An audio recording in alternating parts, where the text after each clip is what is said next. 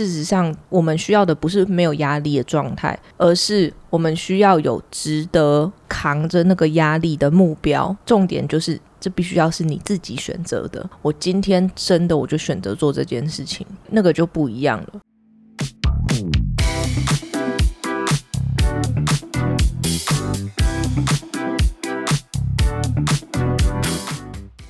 嗨，大家今天过得好吗？欢迎收听理科 PD。大家好，我是迟迟。今天要跟大家来聊一下，怎么样找到动力。但我觉得找到动力只是最后的副作用而已，而是要怎么样找到意义。这不是那种很冠冕堂皇的哦，人生就是要为了呃什么什么伟大的意义而奋斗。对，而是我最近又重新看了一遍《向生命说 Yes》，就是有一个心理医生。他那时候，反正他有机会可以逃离纳粹集中营，但他却因为可能觉得上天指示还是怎么样，他决定留下来陪他的父母。结果呢，他被抓进去集中营，老婆小孩也进去了，最后只有他一个人活着出来。哦，这样子的过去反而让他写了这本书。你知道集中营大概是怎么样吧？没有劳动力，没有体力，就会一直被鞭打。哦，没有，直接就把你送去毒气室，然后就死掉。哦，他们还有用肥皂洗澡，然后他们的肥皂是人体肥皂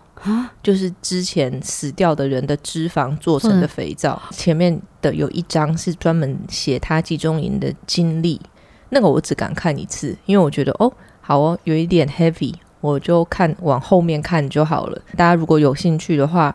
可以去买《向生命说 Yes》这本书，很妙啊！你看完这个，你反而是觉得应该要更积极向上，因为最近有一个日本动漫《进阶巨人》，它这个动画已经完结篇了嘛？它里面的主轴是说要迈向自由，我也可以先爆雷，应该蛮多人都知道，就是男主角就牺牲自己，然后带领大家迈向自由这件事情。结果我就看到论坛啊，很多人在讨论说，到底生命的意义是什么？我觉得生命意义就是，虽然是周而复始的，只是跟自己喜欢的人投棒球，我却能因为这个重复的动作，我感到快乐。然后底下就很多人说，没有诶，我我觉得我每天早上起来，然后要去打工，要去工作，负债压得喘不过气来。你你看完那本书，你是觉得说，哦，就是我看完这个集中营然后出来，好，那我就是要更更往前进，因为我。太惊讶了！他怎么样找到意义的过程？他说，要发现生命的意义有三种不同的方法，其实跟你刚刚提到的东西或多或少有相关。第一个是你要创作，各种创作，这个很可以简单理解吗？嗯，或者是立下一些攻击，你自己觉得攻击。第一项我觉得非常好理解。那第二项是。体验一些事情，当了妈妈之后，我觉得这个很好理解。体验某些事，我相信有些人真的就是经过了一些事之后，他们找到生命的意义。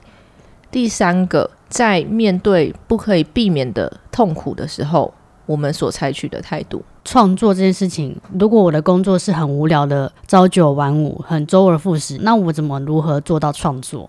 我可能对于工作这些事情，我就会乏味啊。这就是。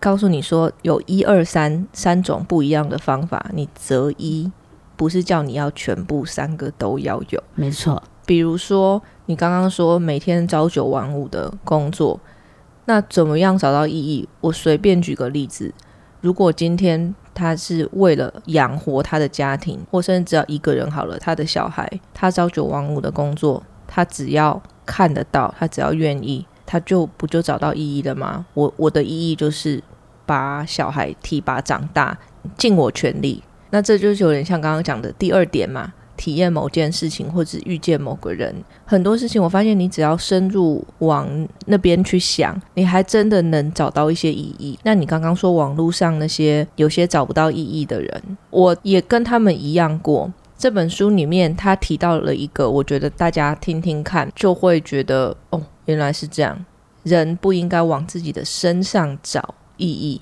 因为我们毕竟就是群居的动物嘛。你越能不要想自己，你越能找得到意义。他这个里面他也有讲到，人就是要为自己生命负责，负责了之后你才有办法看到意义。他很多东西都让我把过去一些碎片化的观念把它串在一起，比如说压力好了，我们可能会觉得哦，不要有压力。可是事实上，我们需要的不是没有压力的状态，而是我们需要有值得扛着那个压力的目标。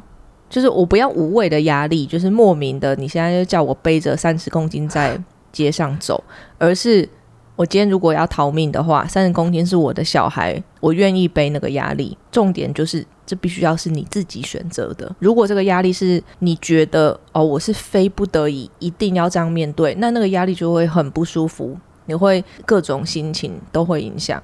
但我觉得妙的是，如果这是你自己选择的。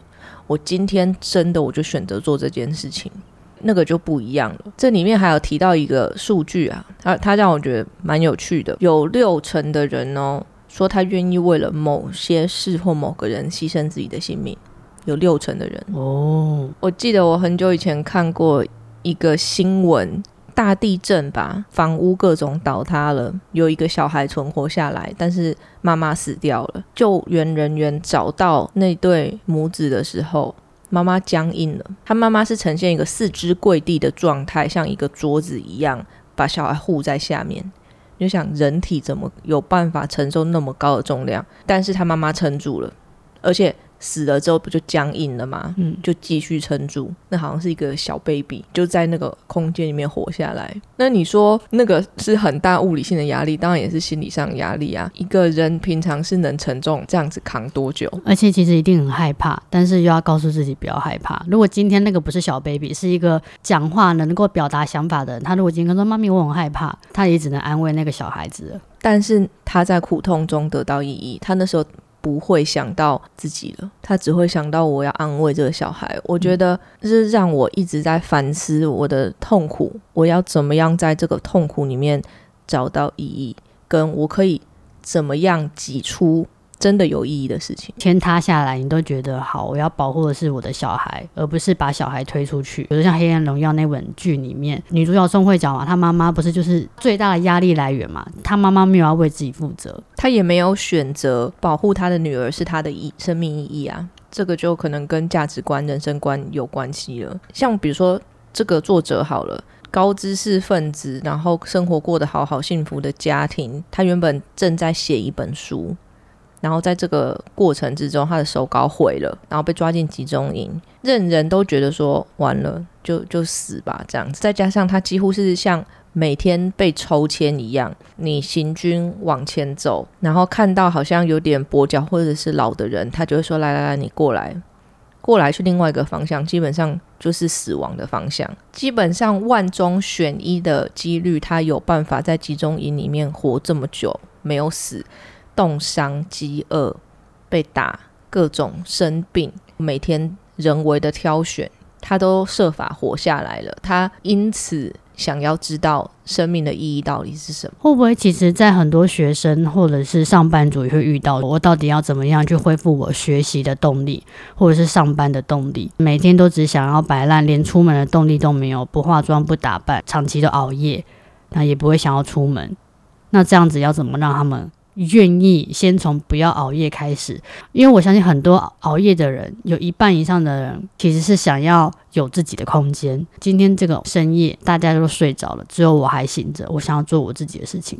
但是到白天的时候，明明大家都在活动、工作，我想要待在我的。被窝里面睡觉，我不想要看任何的讯息。怎么让这些夜猫子改掉熬夜的习惯吗？个人的浅见是觉得熬夜都不是问题，而是他为什么要明知道现在晚睡，明天起不来，没有精神，明知道这样子他还要愿意做这件事情？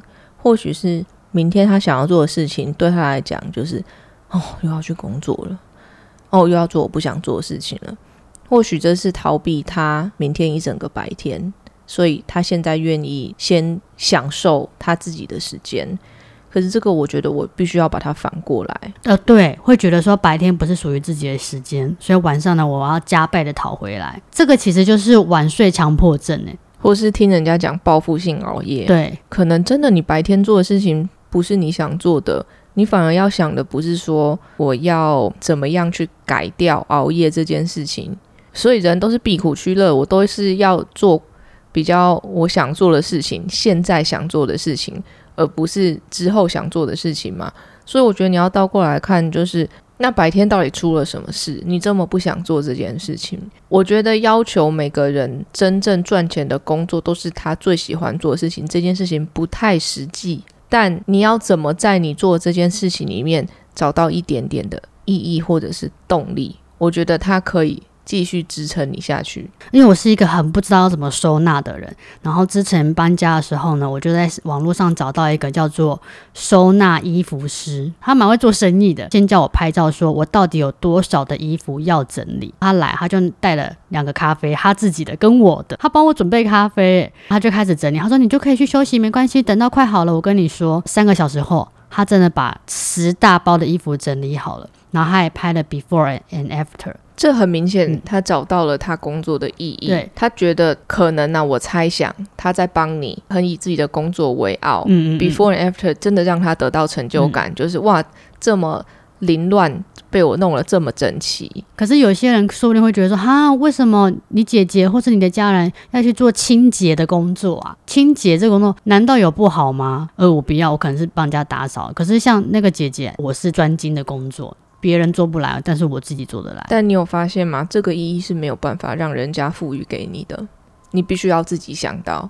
嗯，这让我想到人家讲的“境随心转”，人事物完全没有改变哦，但突然你的心念一转呢，很很有禅学的感觉，什么都不一样了。真的就是得到成就感，像你刚刚讲的第二点。回到刚刚，今天想要跟大家分享的没有很多，就是一二三，找寻意义。第一个是创作嘛。各种创作，我觉得做手工艺啊、写作、画画，各种写音乐，或者是把音乐拉出来弹出来，都是一种创作跟抒发。建立攻击，第一种是我觉得最标签、最好理解的。第二个，体验某种事，或者是遇见某个人，偶尔会听到说：“哦，我遇到了谁之后，人生有什么改变？”或者是谈恋爱。第三个就是无法避免的苦。你遇到了无法避免的灾难啊、苦啊，然后从中去思考，得到意义。补充一个，如果今天他是以第一个为创作为目标的人，好了，但今天他都创作不出来的话。他一定会觉得说啊，已经没有人喜欢了，或者啊，我都做不出好的音乐作品，大家也不会听我的歌。之前看过一个报道，他们在讲是韩国的偶像，一定的年纪的时候，他们没有办法再去做偶像这件事情，那怎么办？那另外一个是词曲作曲家，他没有想法再去做音乐要给别人的时候，那怎么办？后来他们就会转一条路，有些开经纪公司，比如说有些当舞蹈老师，有些人是因为对艺术有兴趣，所以他就开始去当艺术收藏家。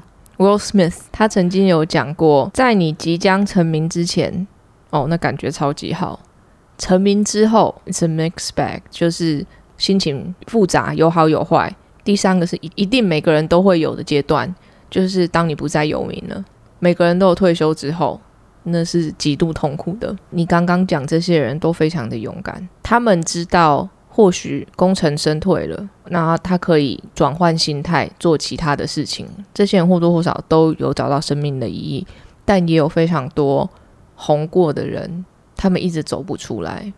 哦，对，就是有看到生命意义跟没有看到生命意义的差别。所以 Lisa 后来去跳疯马秀，我也支持她。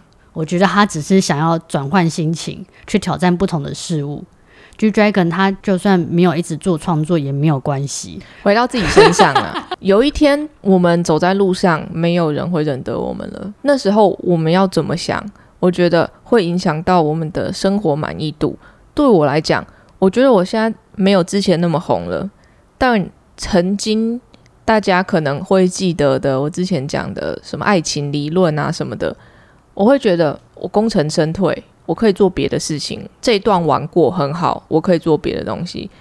如果你是一直混在我一定要追求什么什么什么什么的话，那哪有什么幸福跟人生满意度可言呢？所以，就算你没有那么多人看的影片，你就会找其他事做嘛。你要知道，人生的意义对我而言不是建立在那个上面的啊，我还有我自己真正的人生啊。你就浩浩嘛，他在结婚生小孩之前流量都很稳定，后来我就看到留言说，啊，浩哥现在流量怎么下降这么多了？哎，我就想说，下降这么多的又怎么样？他找到另外一个生命意义，就是陪老婆陪小孩。他是每天中午十二点，那时候还没有小孩哦，他就是说他回去陪阿福吃饭。他们要一起吃饭，吃完饭他再走回去办公室继续工作。小孩出生了之后，他讲的一一句话，我觉得超棒的。我在顾小孩，我不可能会看手机。如果我还在看手机的话，那这样怎么叫做育儿？然后我就觉得他超棒，他是一个好爸爸。可是可能他的观众或粉丝就会觉得啊，你的重心都在家庭了。好像没有办法创造出我以前喜欢看的那种影片。我觉得那些是观众自己的投射，哎，很多哎。对于观众而言，他们是觉得说，我每天都在看浩哥的影片。那今天你把重心转换了嘛，也有可能会有失落感。是啦，但我觉得以浩哥个人而言，怎么样都是好事。嗯，因为是他自己选择的。嗯，而且很多观众试图想要用流量下降来当成某一种指标。或许吧，可是那不代表他的影片的质量有不一样，或是它不好笑了。嗯。流量就流量，因为有太多的原因了，所以回过头来，第一个问题，如果你醒来就没有动力怎么办？我觉得是一个非常好的机会，可以看看你生活中你找不找得到自己喜欢的东西。你在你的工作中八个小时的工作，说不定你只要喜欢一个小时就好了。嗯，或者是你硬在你的工作中去找到为什么你要做这件事情，不管你是要喂饱你的。家里的猫，你的狗，还是哦？你觉得你在做知识传播，只要有一两个人看了，因此心情变好，你现在此时此刻的一些痛苦、一些纠结就会好了，那就是你的意义。因为有些人不在乎啊，有些人不在乎我今天是否是碰触了一百个人的心，所以那件事情对他就没有意义。可是对我来讲，就我而已哦，我没我不代表全部人的立场。偶尔会有人发讯息给我说，看你的影片、听你的 podcast，让我心情比较好，或者是觉得很有陪伴感。那件事情我在乎，他就又又再多给我一些力量。那些都是转换成做这件事情的意义跟动力。意义可以是在金字塔最顶端。动力呀，或者是后面有什么利益呀，想要的东西，我觉得都是在比较下面的地方。我之前搭 Uber 的时候，然后他说他很喜欢开车，因为他喜欢跟乘客聊天。一百个乘客里面只有三十个乘客愿意跟他讲话好了，但是他也可以从三十个乘客里面聊天得到成就感啊。好，那今天应该就是礼拜四，是二零二三年的感恩节。为什么今天可以顺便聊一下意义呢？也是想要顺便感谢一下一路以来支持我们的。听众朋友们，哎，我们应该是哎，整个我们应该是整个节目里面没有什么商业植入，对，有就是你的品牌，对啊，那就好玩嘛，嗯，为了做人做很纯粹的。哎，底下也有留言说听完觉得很舒服，然后每个礼拜我都要听很舒服的声音，真的觉得蛮欣慰的。就这样分享给大家喽。那今天就这样啦，欢迎到 YouTube Podcast 留言跟我分享你们想听的事。谢谢收听理科 PD，喜欢的朋友们帮我到 Apple Podcast 留言加五颗星。理科 PD，我们下次见，拜拜。